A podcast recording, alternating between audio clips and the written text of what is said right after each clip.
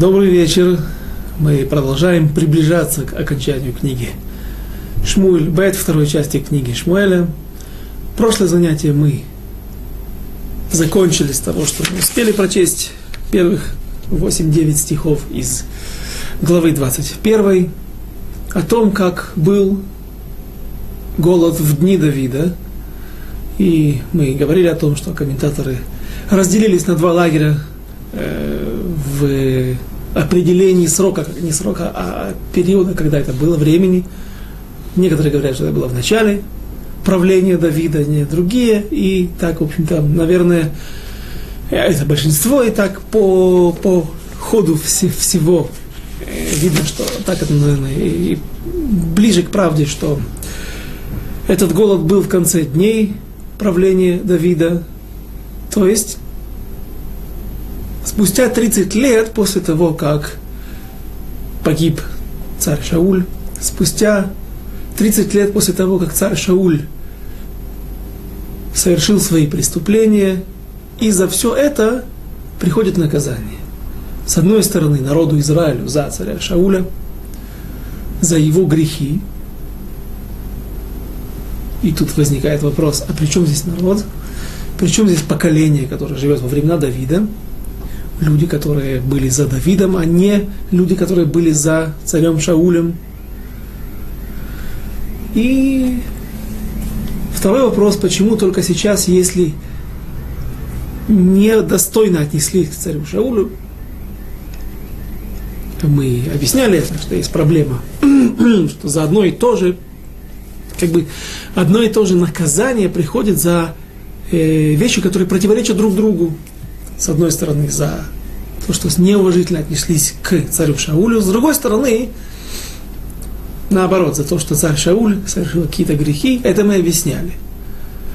Так вот, 30 лет прошли с тех времен, и объясняют наши мудрецы, что если люди и должны были, должны были бы понести наказание, которые жили при Шауле, то почему сейчас, спустя 30 лет, новое поколение, а поколение считается 20 лет, пусть сейчас еще живы люди, которые жили в, в те времена, или часть людей, но почему же все же именно сейчас люди, которые живут при Давиде и не ходили за Шаулем и не совершали его?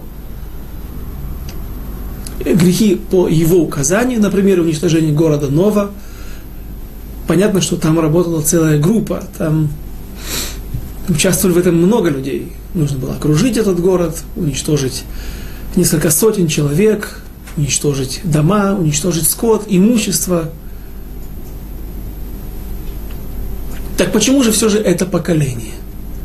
Говорят наши мудрецы, говорит наша традиция, что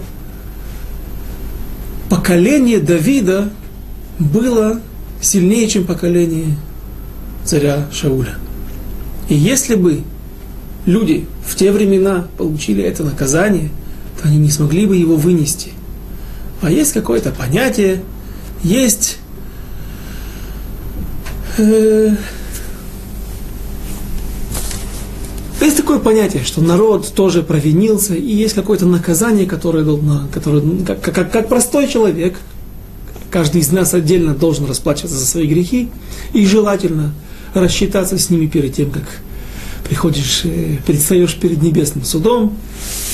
Тут точно так же есть такое понятие, такое явление и со всем народом. И вот народ Израиля именно сейчас, когда пришел к власти Давид и правит страной, то есть навел порядки, порядки в духовном плане прежде всего, теперь пришло время, когда можно взыскать с народа, чтобы он остался чистым, без грехов, без долгов. Мы прочли о том, что были отданы семь сыновей царя Шауля, и вновь объясняют наши мудрецы, что если они и попали под это наказание, то значит за что-то было им. Полагалось, нет такого, чтобы человек был наказан из-за каких-то расприй, из каких-то расчетов между двумя домами, дома Шауля, дома Давида, или еще по каким-то причинам. Помните, как Хофни и Пинхас погибли, о, о них мы знали, это было первое пророчество пророка Шмуэля, что они погибнут, что будет тяжелое наказание для Авы, народ Израиля. За что погибли несколько десятков тысяч человек, говорят, было за что, и объясняли. Там мы приводили свое объяснение, здесь же приводят объяснение такое, что, наверное, они, или не наверное, а они участвовали в уничтожении города Нова, поэтому и попали под это наказание.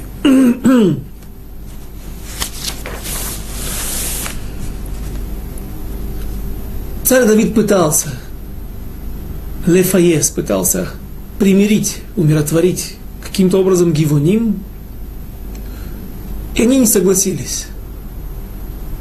Сначала он говорил при, прилюдно, при всех, потом думая, что может быть кто-то или каждый из них отдельно готов, в принципе, отказаться от этого требования уничтожить, повесить семь сыновей царя Шауля, а именно столько погибло Гивоним в то время, Гивонян, которые попали под горячую руку царя Шауля при уничтожении города Нова, а Гивоним, как известно, были водочерпиями для храма, для мешкана, для переносного ковчега.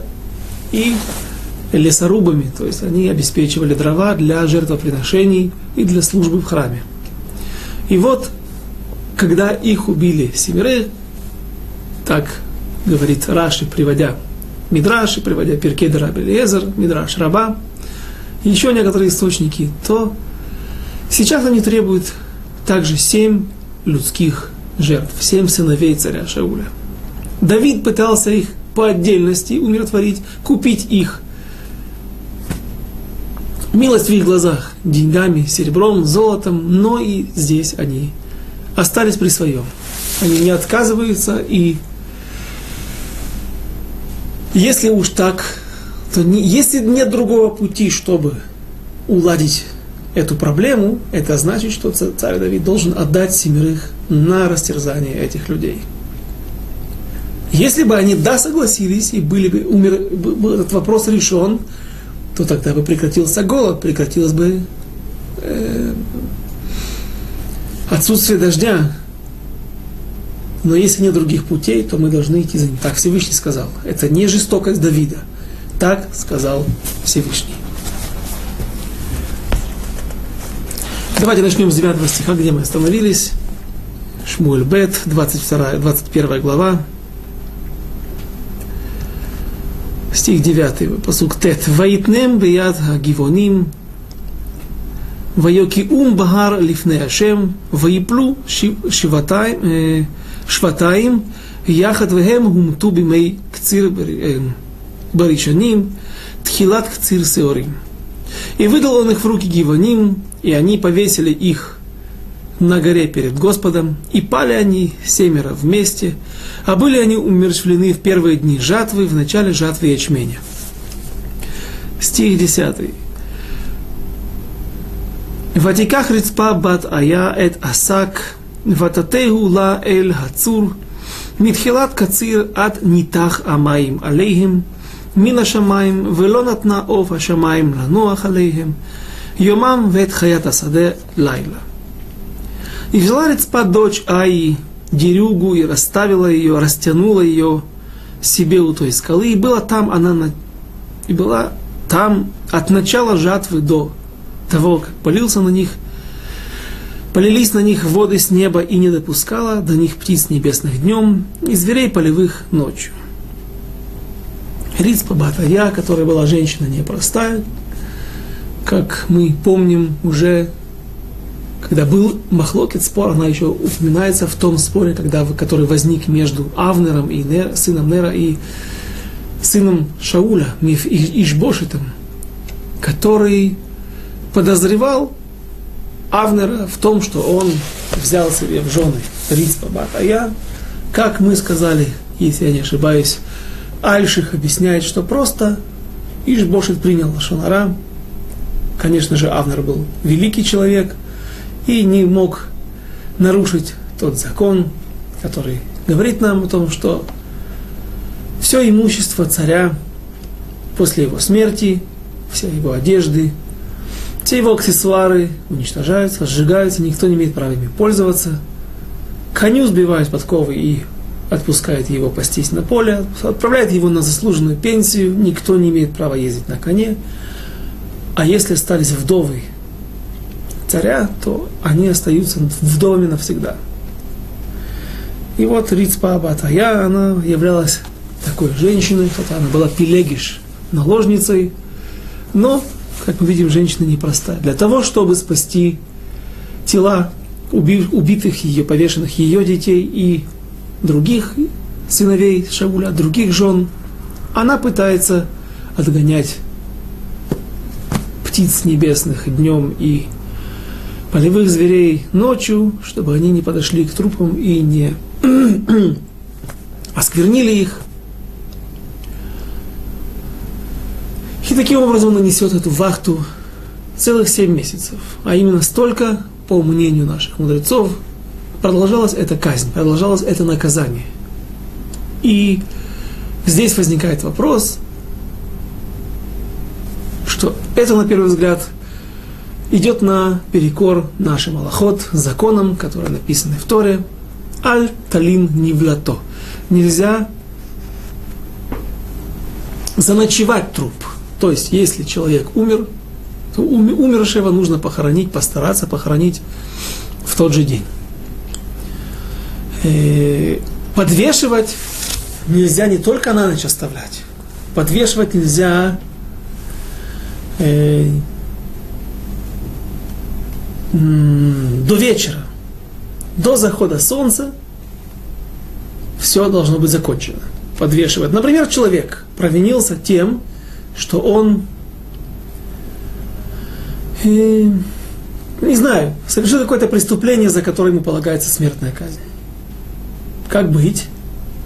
Если он получает смертную казнь, то после этого его нужно подвесить. Для того, чтобы в назидание другим, чтобы было другим неповадно.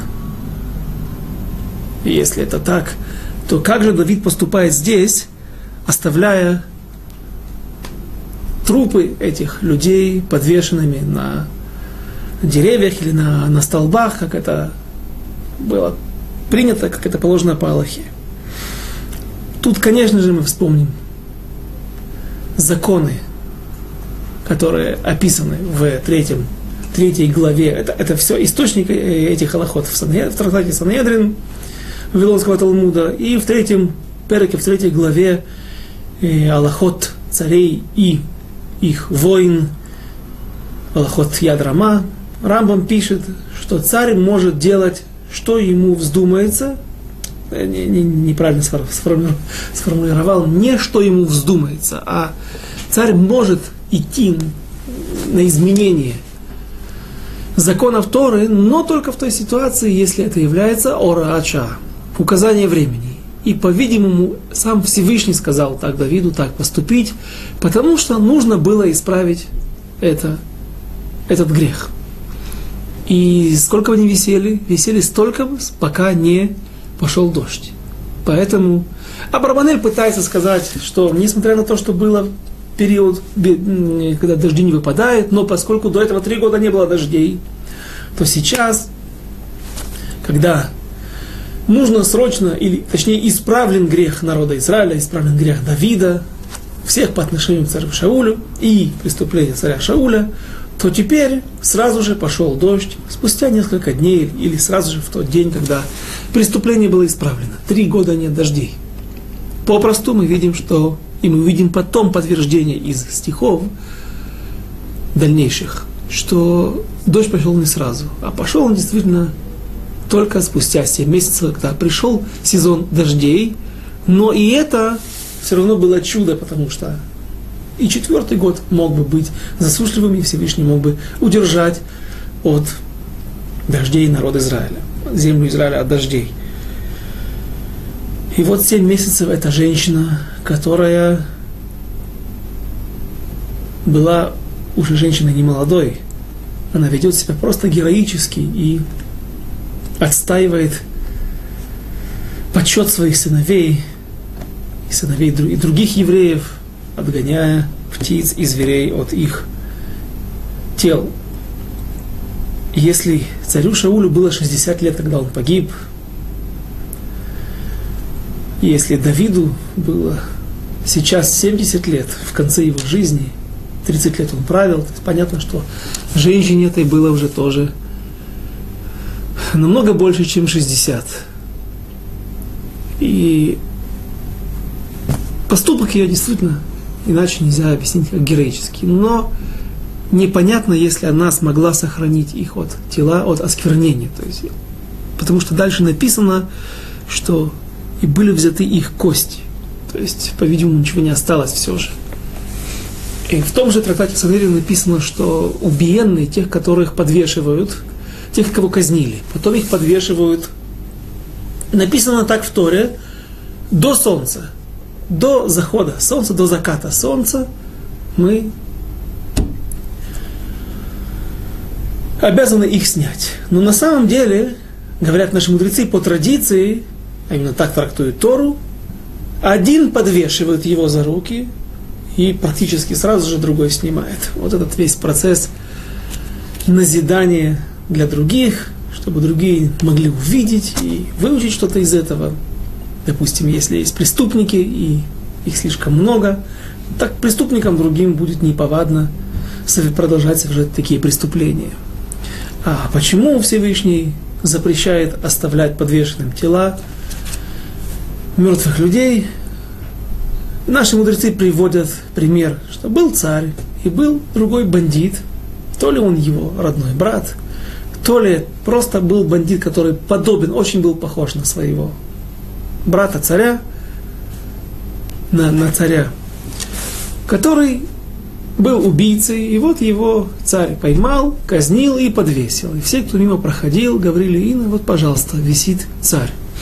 Тогда он, когда услышал об этом, поспешил снять тело этого преступника, чтобы не сравнивать с собой. И поскольку написано, что Всевышний создал нас по своему образу и подобию, тема очень глубокая, очень непонятная, не этим мы сейчас занимаемся, но понятно, что если есть какое-то, какое-то сходство, то тогда получается это позор самому Всевышнему, что мы, что люди, кто-то преступник будет казнен и повешен. Дальше. Стих 11, Юд Алеф. «Ваюгат ле Давид эт ашер аста рицпа бат ая, пилеге Шауль». Стих 12.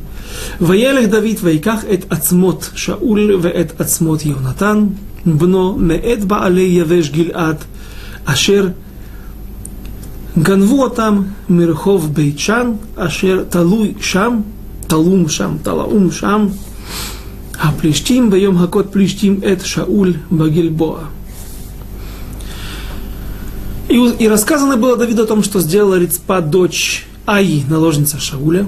И пошел Давид и взял кости Шауля и кости Ионатана, сына его, у жителей Явешгиль-Ада, которые тайно взяли их с площади в Бейчане, где повесили их филистимлян в тот день, когда убили филистимляне Шауля на Гильбоа.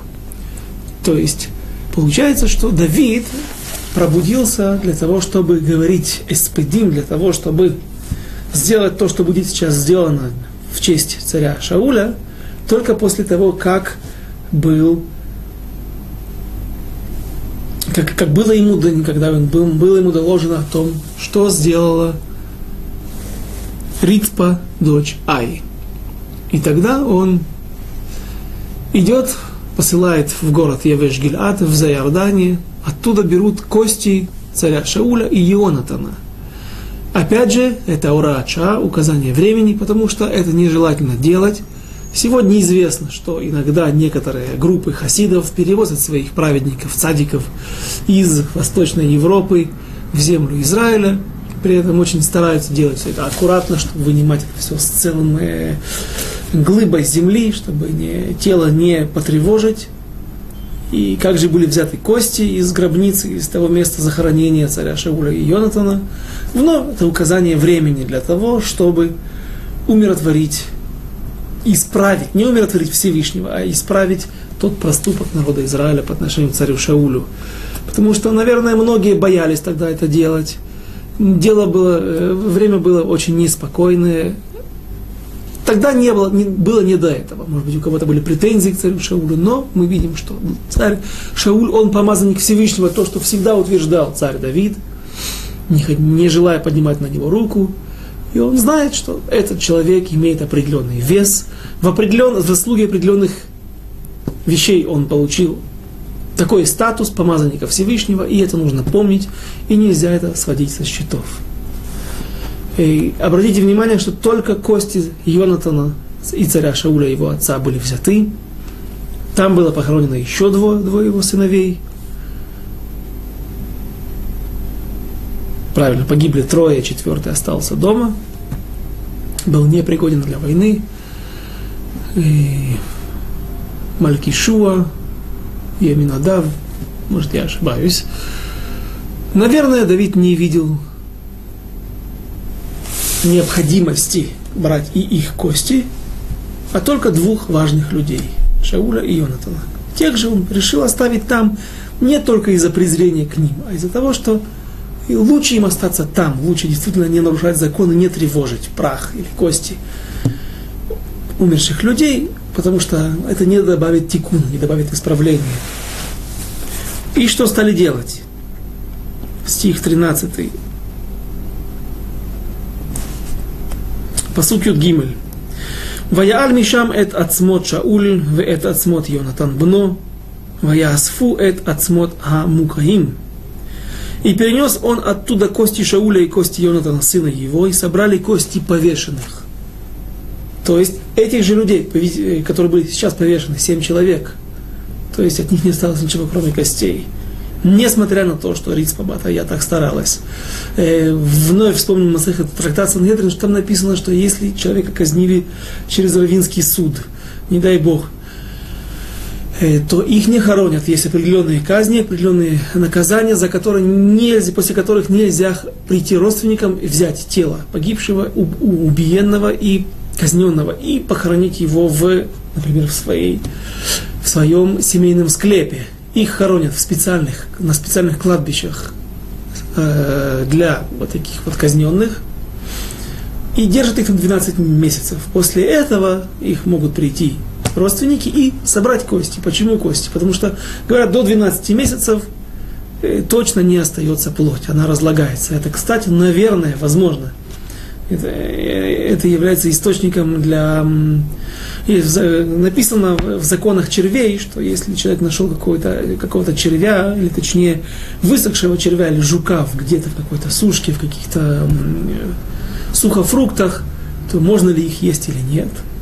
Если прошли, известно, что прошло 12 месяцев с того момента, когда он перестал существовать как создание, то, скорее всего, он уже раз, не скорее всего, он уже разложился, и все, что ты видишь, это только или хитин, или какой-то материал, который не запрещен то есть какой-то остаток внешней оболочки, который не является запрещенным в пищу, как, например, известно, что ножки и крылышки и пчелок не запрещены, они не делают некошерный мед.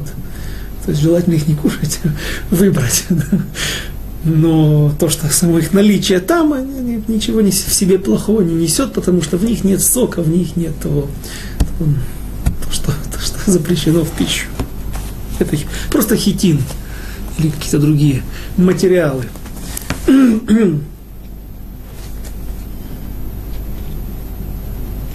Здесь же, несмотря на то, что прошло 7 месяцев, видно, что не осталось ничего, практически ничего, кроме костей. Наверное, потому что они были не в земле, были подвержены влиянию солнца днем, э, перепады температуры и так далее. Все природа взяла свое, и, возможно, и звери полевые, и птицы небесные. Стих 14. Посук Юдалит.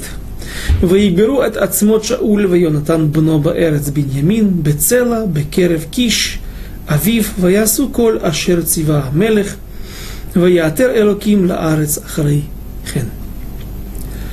и погребли кости Шауля и Йонатана, сына его, в земле Бениаминовой, в Цейла, в гробнице Киша, отца его. И сделал все, что повел, сделали все, что повелел царь, и смилостивился после этого Бог над страной. То есть пошел дождь. обращают внимание наши комментаторы, наши мудрецы, что обратите внимание, где был похоронен Беньямин, э, где был похоронен царь Шауль и Йонатан в своей гробнице, в склепе его семьи, в своем уделе. Оттуда он пришел, туда он вернулся. Он не выдержал испытаний, будучи царем, поэтому в столице, где он установил свое место, место для своей столицы, в Гива Беньяминова, там он не был похоронен.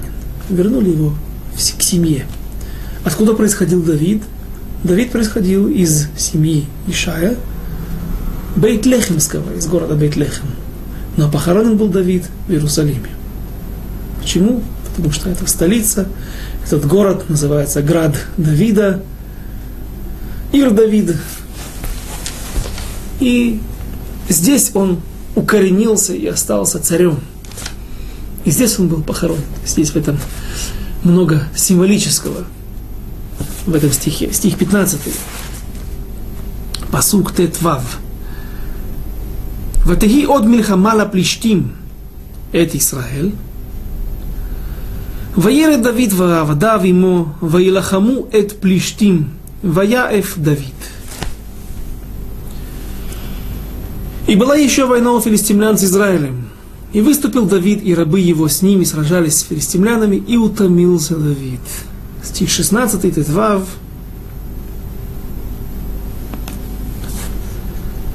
Ваишбо, Ваишби, Бенов, Ашер билидей Харафа, ומשקל קינו שלוש מאות משקל נחושת, והוא חגור חדשים, חדשה, ויאמר להכות את דוד. а в Нове Ижби, а в городе Нов, в Нове, Ижби, человек по имени Ижби, который из потомки Рафы из Полина, у которого копье весом 300 шекелей медных, опоясан был новым мечом, и дума, и думал поразить Давида. Здесь интересный мидраж говорит нам о том, что события эти, которые вдруг здесь почему-то были размещены, мы попытаемся объяснить, почему. События эти произошли давно. Когда?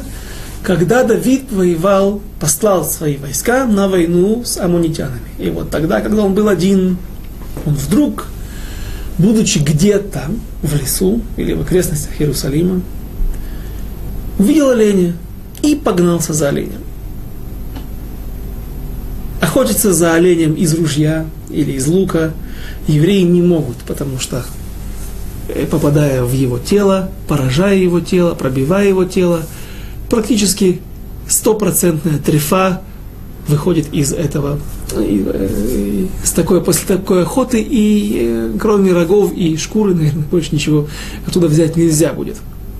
Напомню, что тогда оленей можно было кушать, кошерных. Хая, Давид, скорее всего, погнался за ним с э, петлей, с веревкой, сеткой. Это вот еврейская охота, которая может быть. И если вы спросите, ну что, какое, какое дело было Давиду до, до оленя, и вы правы, да, больше нечего, нечего ему делать, заниматься охотой за оленями, но если приходит время, то приходит время, я имею в виду от Всевышнего, если не гзера гзера, вышло свое какое-то постановление, и с небес, и оно должно сбыться, то произойдет все для того, чтобы оно произошло. Это событие.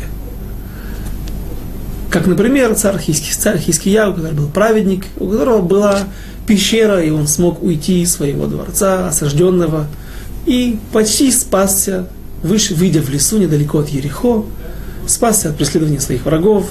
Тем не менее, Вдруг он увидел оленя, погнался за ним и вышел на врагов. И закончилось это тяжелейшей трагедией. Так, э, объяснение вновь такое же, как, как мы сейчас привели. Все это было от Всевышнего, и Давид должен был попасть в руки этого Ижби. Почему? Дело в том, что после того, как был вырезан уничтожен город Нов, город Куанин, открылся Всевышний в пророчестве к Давиду, предложив ему, точнее говоря ему, упрекая его, до каких пор грех города Нова будет висеть на тебе.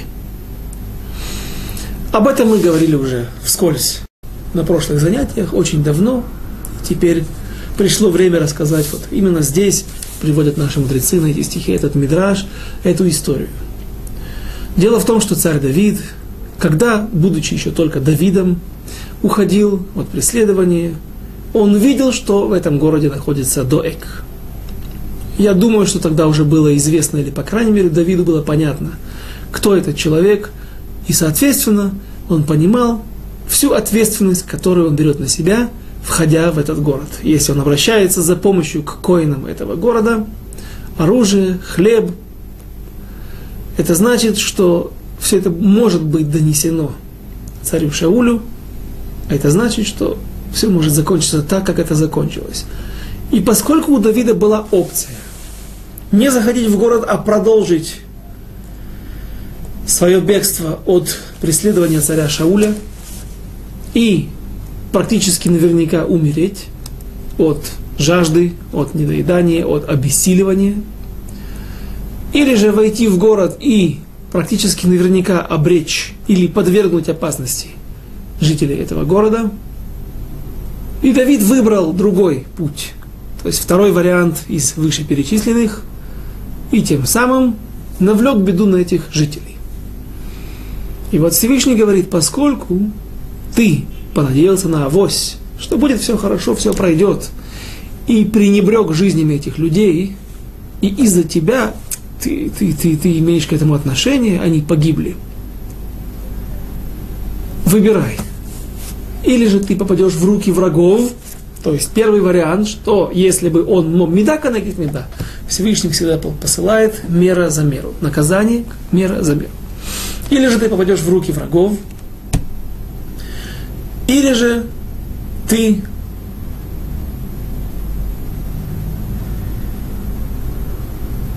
э, твое семя будет уничтожено.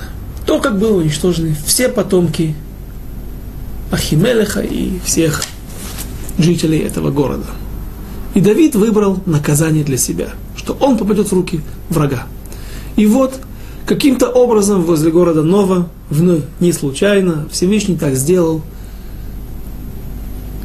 оказался этот Ишби, который был никто иной, как родной брат Голиафа, Голиата, которого когда-то поразил Давид, и Ишби описано, что он был с новым мечом, с новым поясом, пояс, на который прикреплялся меч, то есть он был новобранец, и зачем нам об этом нужно говорить, что только недавно его приняли в ряды воинов, посвятили в войны, для того, чтобы объяснить, что желание его, мотивация была не только отомстить за кровь своего брата, а также еще она была удвоена тем, что он хотел показать себя, доказать себя в бою, показать. То есть я только что стал солдатом, теперь я есть у него большая мотивация, большое желание э, добиться каких-то доблестных результатов. И вот сам Давид попадается ему в руки. И понятно, что поскольку мы говорим, что все это происходило, когда уже Давиду было, пусть не сейчас, как мы говорим, когда, где находится 21 глава, что в, ну, в самом конце жизни, но и тогда, когда наши войска были за Иорданией воевали с амунитянами, осаждали амунитян. Тогда тоже Давиду было уже за 60, если я не ошибаюсь. И вот Давид вступил с ним в поединок. Когда же его главный телохранитель, один из его главнокомандующих, Авишай, сын Цруи, его племянник, увидел, что к нему прилетела голубка и стала вытанцовывать какие-то странные танцы возле него – то он сделал расчет, что значит, Кнессет Израиль, народ Израиля, уподобен голубке. Э, кстати, интересный машаль, интересная не притча, объяснение, почему, как голубка, говорят, что вот э, в каждом гнезде есть два яйца. Из них вылупляется всегда мальчик и девочка. Особь мужского и особь женского пола. И они и живут всю жизнь вместе. И если случается так, что по какой-то причине не хватает, голубка теряет своего супруга, она всегда остается верна ему, она никогда больше не спаривается ни с кем. И поэтому-то и народ Израилю подобен, Кнессет Израилю подобляется голубке, он никогда не идет за чужими богами, а всегда остается, хранит свою верность Всевышнему. И поскольку народ Израиля уподобляется голубке, а кто является свечой Израиля, светочем Израиля, это Давид, то, наверное, Давид в опасности. Это только нужно, наверное, только мог Авишай сын Цруи дойти до, распутать этот ребус, это послание, и он быстренько вернулся. Там написано, что Кавцалу Дерах, было сокращение дороги. То есть он очень быстро преодолел расстояние до Иерусалима. Там взяли преда, мула Давида. И мул по, своему, по своей животной интуиции смог найти хозяина, привел его, Авишая, сына Цруи, к Давиду. И когда Авишай попытался вступиться за Давида, Давид остановил его и сказал, смотри, я должен самостоятельно выпутываться из этой проблемы. Почему? Потому что если я не выкручусь самостоятельно из лап этого бандита, этого монстра, младшего брата Голиафа, то тогда автоматически, если ты мне поможешь и убьешь этого и Ишби, автоматически сработает, будет запущена в действие вторая часть из предложений для Давида, то есть, что его семя будет уничтожено. После него не останется никого, его линии.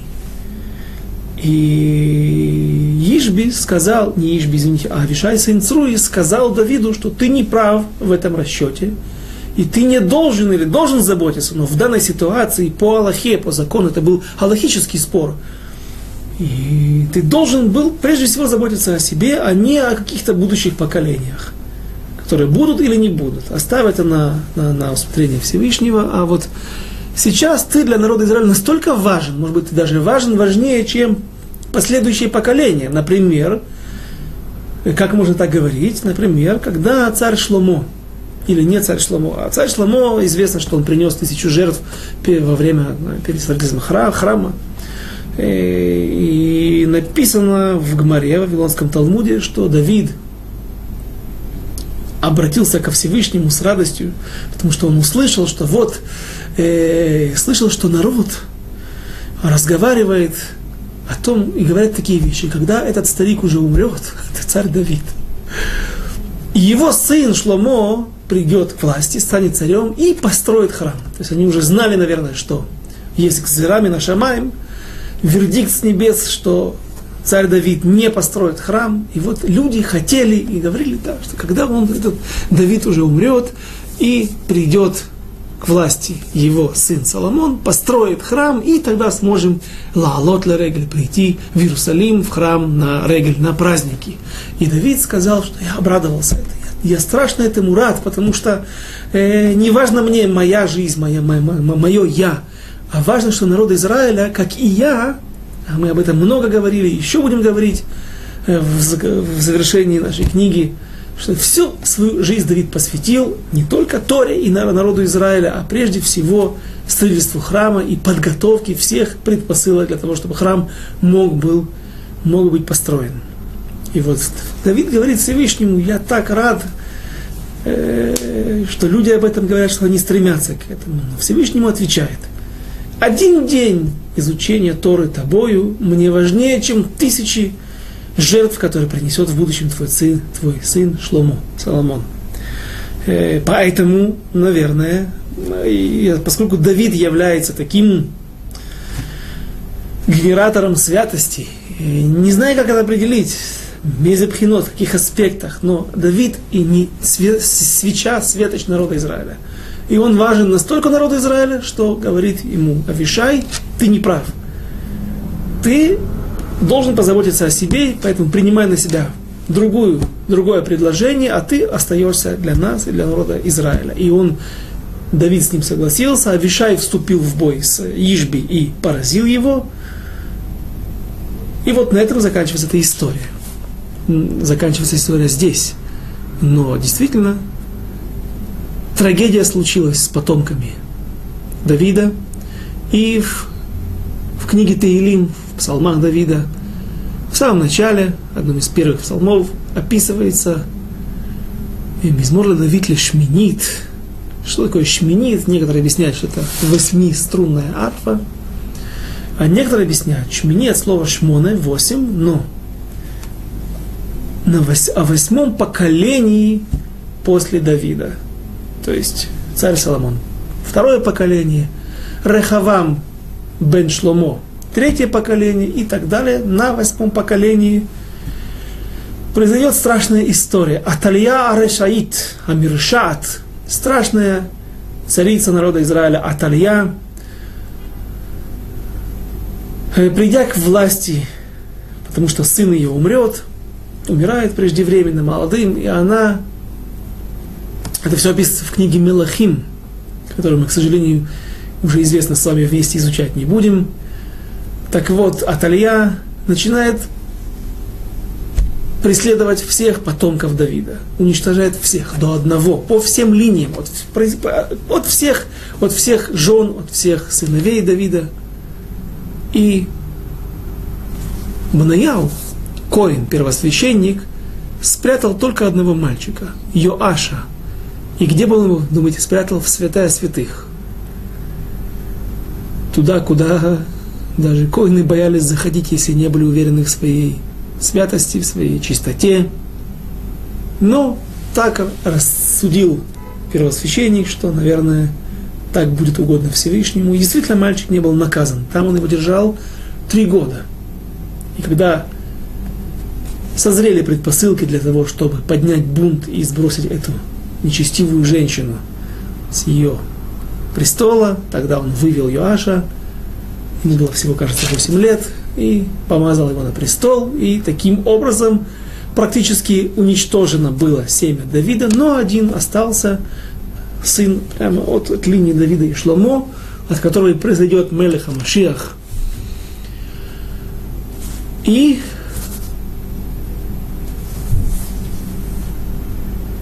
вопрос, задайте вопрос. Но ведь Гзера, вердикт был вынесен, наказание Давиду было присуждено такое, что все семя будет уничтожено. Говорят наши мудрецы, если бы не Эвьятар, который смог спастись из города Нова, то от Давида не осталось бы ничего. Поскольку Эвьятар, да, смог пробраться между теми заслонами, которые были расставлены вокруг этого города, и смог прийти в лагерь Давида, и Давид взял его под свое покровительство, то точно так же, меда канагит меда, наказание не должно быть больше, чем было преступление. Поскольку остался жив один, то и от Давида остался один Йоаш, который и сохранил ту линию царей дома Давида. Дальше, стих 17. Ваяазор ло Авишай бен Цруя, ваяк это плешти וימיתהו אז, אז נשבעו אנשי דוד לא לאמור, לא תצא עוד איתנו למלחמה, ולא תכבה את נר ישראל.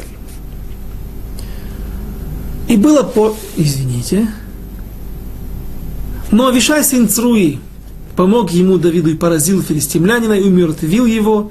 Тогда люди Давида поклялись ему, сказав, «Не выйдешь ты больше с нами на войну, чтобы не погасил ты светильник Израиля». Стих 18.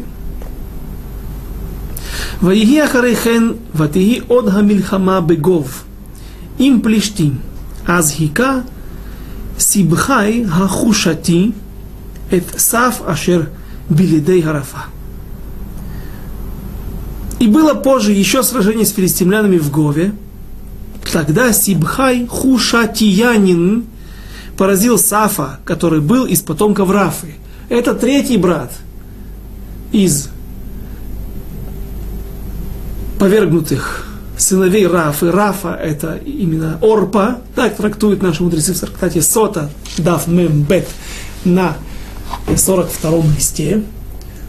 Э, говорить об этом это больше, больше правильно это место имеет в, в, в Мегилат Руд, в свитке Руд. Э, как так получилось, что от Руд произошли вот эти вот... Э, не, не от Руд произошел Давид, от Орбы произошли потом, через несколько поколений, вот эти вот четыре братца.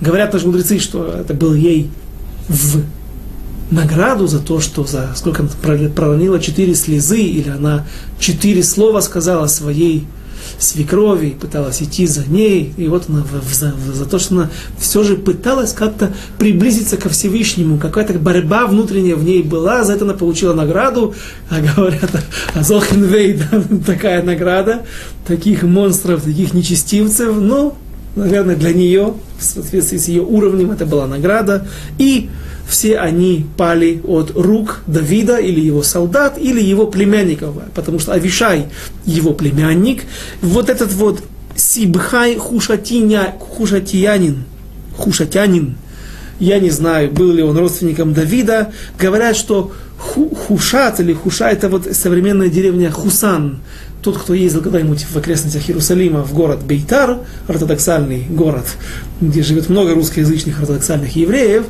вот, так э, практически пол дороги, э, ты покидаешь Иерусалим, переезжаешь через два туннеля, так э, там, в, в, автобус едет вдоль деревни Хусан. Так вот, огромная арабская деревня, и не переживайте, есть там ограда, есть железная сетка, камни э, долетают иногда. И вот говорят, что хуша, хушат, хуша, хушатиянин, вот это вот и есть это современная арабская деревня Хусан.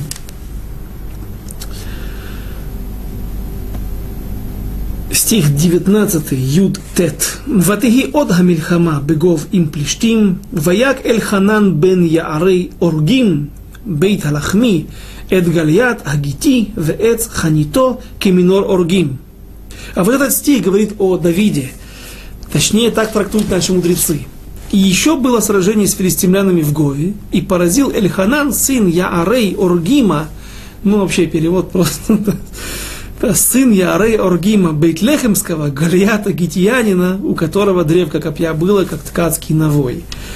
Нет у меня представления, как ткацкий навой, но мы помним, что доспехи Галиата были жуткие. Да? Они, в эти, сам его рост был 6 локтей, по 3, 3 метра. Что-то мы там высчитывали, там от 60 до 90 килограмм была только одна кольчуга, сбруя. Ну. Теперь, как наши мудрецы трактуют, что это Эль-Ханан, это Давид? Тут написано сын Еарей Оргим. Еарей Орбин бен Еорей Оргим. Оргим. Тот, это, это, это сын, тот, которого Орег, Орег это э, тот, который занимается ткачеством. И кто такой? Бейтлехемский. Это и отец его из Бейтлехема, Ишай. То есть Эльханан сын Ишая. А почему он так называется? Потому что они также плели или ткали э, порохи для, для, для Бейта Мигдаша. То есть Бейт Мигдаш не построить не могли, но вся семья приняла на себя вот эту вот эту обязанность каким-то образом приближать или максимум помочь царю Соломону или тому, кто удостоится той честь построить храм, максимум заготовить гвоздей, дров, э, денег, золота, составить, эм, подогнать всю ситуацию на, вокруг государства, чтобы не было войн. То есть то, чем занимался Давид всю свою жизнь. И поэтому так трактуют наши мудрецы. Почему Эль-Ханан? Эль-Ханан Всевышний наградил, Всевышний миловал ну, вот его каким, чем-то, все, всем тем, что у него есть. А Давида называют э, мы говорили, у него, помните, у него было шесть титулов, шесть титулов, э, или, об этом буквально через несколько стихов, через несколько минут Стих 20. Ватиги от мельхама бегат, ваиги иш мадон, медьян здесь написано, но чтение мадон –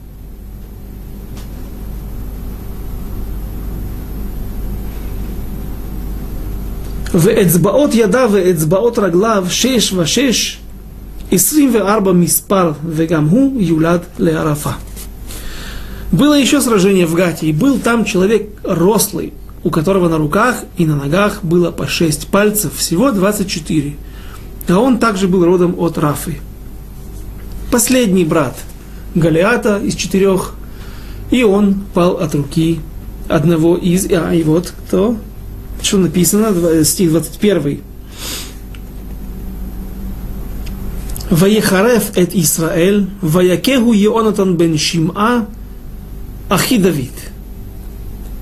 И он поносил Израиля, как и его брат в свое время, Галиат, семейная традиция, и поразил его Ионатан, сын Шими, брата Давида, то есть вновь племянник, то есть теперь не от сестры Давида, как Авишай сын Цруи, а от Шими, а это, это, это, это, уже, это уже внук, как называется, не прямой внук, то есть сын, сын племянника Давида сын Шимы, брата Давида. То есть каким-то образом практически все эти братья падают от рук семьи Давида. И спрашивают наши мудрецы, а к чему вообще нужно здесь писать 24 пальца, 6 на каждой руке? Есть такое явление, я не знаю, все есть иногда, не дай бог, рождаются дети с такими дефектами. Э, зачем об этом, если, то есть, иными словами, если здесь было написано это, так была необходимость. Какая же была необходимость и что наши мудрецы хотят намекнуть?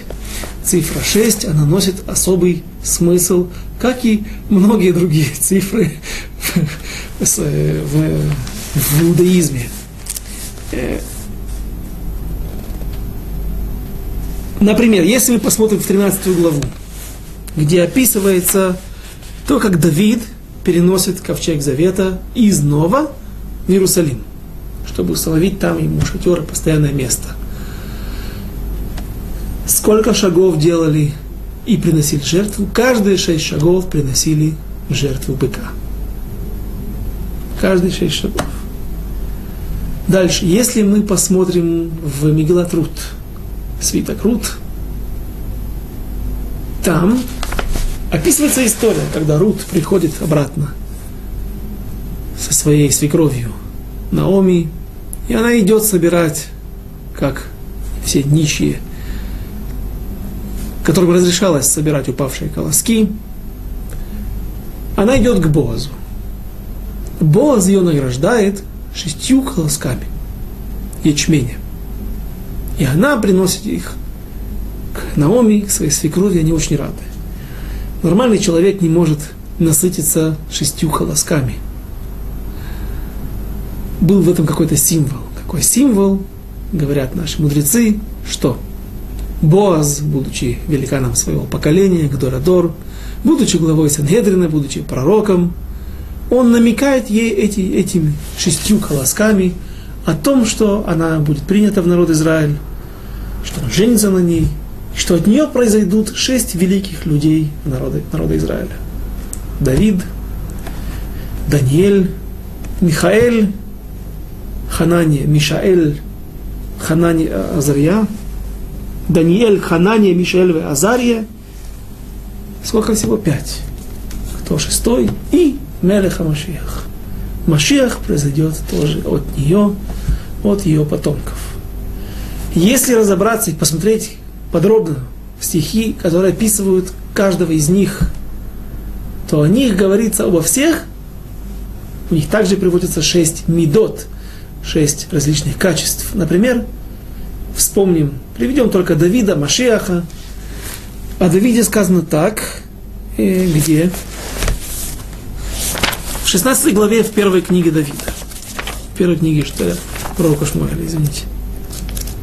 Стих 18. И отозвался один из отроков и сказал, вот видел я у Ишая Бейтлехемского сына, умеющего играть. В Вавилонском Талмуде в Гумаре объясняется, что кстати, не, не, не в прямом смысле нужно понимать эти слова, хотя он действительно имел играть, умел играть, и это делал, и успокаивал таким образом царя Шауля, его дурной дух, который спускался на него. Но там объясняют, что все иносказательно, что человек, который умеет знает Тору, умеет правильно спросить, умеет правильно защищать, умеет воевать, умеет защищаться, отбивать свои, отстаивать свои, свои позиции, и так далее. И вот прочтем. Играть, умеющий играть человек храброго, воинственного, смышленного и красивого, и Господь с ним. Помните, там трактовал до Эк Адуми, говоря царю Шаулю, что везде Аллаха с ним. Господь с ним, везде Аллаха по нему. То есть шесть титулов, вновь, вновь число шесть. Да, обратите внимание, шесть шагов, каждый шесть шагов быка, шесть колосков, шесть э, потомков, шесть э, качеств у каждого про в книге Ешаяу, пророка Ешаяу, когда он говорит о Машехе в нескольких главах, то там также приводится его качество, чем он обладает, он приводит, что он обладает руах, Ашем, руах хохма, дух Всевышнего, дух мудрости, дух, дух, дух пророчества и так далее. Везде цифра 6. Говорит Магараль в книге Нецах Израиль, известная книга, что цифра 6 несет в себе определенный смысл. Как рисуются э, наши цифры, которые мы сегодня рисуем, как известно, они арабские. Как-то была шутка опубликована в газете, что израильские программисты отказались работать на компьютерах, на которых есть клавиатура с, арабской, с арабскими цифрами, в знак протеста против противостояния арабо-израильского конфликта. Так вот, действительно, в иврите нету, э, в иудаизме нет цифр римских или арабских, неважно. А каким образом определялись э, числа? Алиф, бет, гимель, далит. А сегодня моя дочка ходит в школу религиозную, там все время есть кита, первый класс алиф, первый класс. То есть э, все обозначается буквами. Есть в них числовое значение гематрия. Какое числовое значение у вав, точнее, числовому значению 6 такая соответствует буква вав. Она или буква, или огласовка, но если это буква, она пишется вот как один палец. Ровно. Она устремлена прямо ко Всевышнему. Вот это тот смысл, прямо без ответвлений, без отклонений от Адама, от самого начала создания мира и до Машиаха, до, до самого конца, но до благополучного конца. И действительно интересно, что наши мудрецы трактуют, что слово Адам – это аббревиатура, она составлена из трех имен, из трех заглавных букв различных людей. Первое – Алиф – это Адам, то есть Адам, теперь первый Алиф вниз делаем стрелочку, это Адам – Средняя буква Далит принадлежит кому? Давиду, а Мем – Машиах. То есть Адам от Адама и до Машиаха через Давида пролегает прямая дорога, пусть через тернии, но именно через Давида это приходит прямиком, проходит прямиком. И пусть даже сказал бы нам кто-нибудь, или кто-то возразит, сколько на пути есть препон – как бы ни казалось нам, что сколько было отклонений, столько было искривлений, откуда появляется продолжение рода Иуды, царский род, от которого произошел э, Давид, Тамар и Иуда, Маасе, Иуда и Тамар. Такое не очень приятное, не очень, очень пикантное событие. И казалось бы, что может произойти отсюда, от этой связи? Перец от Переца Давид. Потом история с Наоми, которая покидает землю Израиля, теряет своих сыновей, теряет мужа. И приходит вот все, что с ней, все, что она приобрела, все, что у нее осталось, это вот какая-то георет, которую называют Рут. И тут, казалось бы, уж точно ничего хорошего не произойдет от этого. Как, помните, думал и Лаван, был его Лаван, Наваль, Наваль, муж Авигайль, он был уверен, что ему принадлежит быть царем, право быть царем Иуды и всего Израиля. Но цифра Вав, она указывает, буква, ш, бук, цифра 6, буква Вав указывает на прямоту, прямиком. И у Давида было шесть братьев, он был седьмой, то есть он выше этого, он следующий, он пик. Буквы Вав, цифры 6. И прочтем, у нас наше время, к сожалению, подошло к концу, и прочтем последний стих. Эти четверо родились у Рафы в Гате и не сложены были рукой Давида и рукой рабов его. На этом мы заканчиваем наш урок, заканчиваем 21 главу и Байрат Ашем. 22 главу мы начнем на следующем уроке через неделю, и в ней будет описываться песня Давида, которая является одной из десяти песней, которые сказаны или будут сказаны в народе Израиля. До свидания, до новых встреч. Шалом Алисуэль.